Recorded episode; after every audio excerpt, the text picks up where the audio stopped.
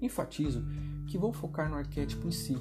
Não irei aprofundar, por exemplo, nas ferramentas de trabalho dos caboclos, história completa do orixá que rege a linha, dentre outras peculiaridades, porque logo sairão outros podcasts específicos sobre cada tema.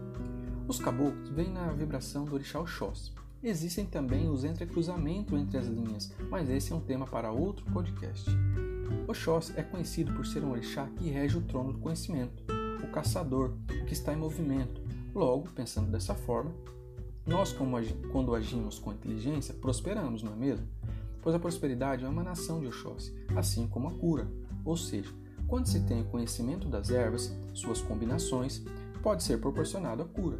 Nesse caso, não estou contabilizando a fé e o merecimento de cada um de nós. É só para facilitar a explicação. Então, o que é o arquétipo de caboclo? Claro, de acordo com minha opinião, construída de várias literaturas e focando aqui nos preceitos de Rubens Sarraceni, bem como outros autores da Umbanda Sagrada, mas antes de chegar no arquétipo, Caboclo é um grau dado aos espíritos que trabalham na regência dos orixás e obedece uma hierarquia espiritual, que no caso dos caboclos é um grau muito elevado, ou seja, são espíritos de alta moralidade e conhecimento, que atuam como uma linha de trabalho nos terreiros ou templos de Umbanda, assim como as linhas de pretos velhos, herês, exus, pombagiras, dentre outros. Na linha dos caboclos existem vários nomes, que podem significar seus mistérios, tipos de povos, regiões ou etnias. Um exemplo são os caboclos tupis, que são espíritos que em alguma encarnação ou na última encarnação foram da raça tupi.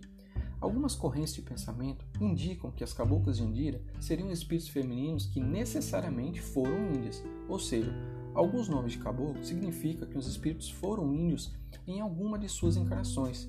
Já em outras falanges, não necessariamente os espíritos que vêm como caboclos foram índios. E quando esses guias baixam no terreiro, podemos observar seus arquétipos impressos em seus médios, como na fisionomia do rosto, forma de andar, na dança, seus brados, quando batem a mão no peito, falam como índio, dentre outros trejeitos. Esse arquétipo do índio se faz visto até mesmo plasmado no plano astral ou em outras dimensões espirituais.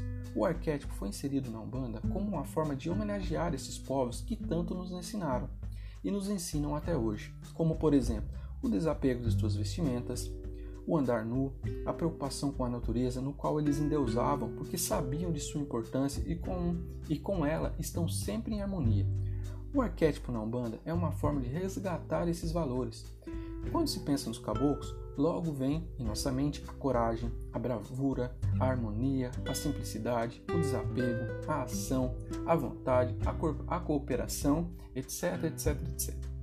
Poderíamos ficar horas e horas falando sobre esse tema, mas, partindo para o final desse podcast, gostaria de não esquecer de falar sobre a saudação aos caboclos, que é o que caboclo, que significa dê seu brado caboclo. Bom, é isso, pessoal. Muito obrigado e até a próxima.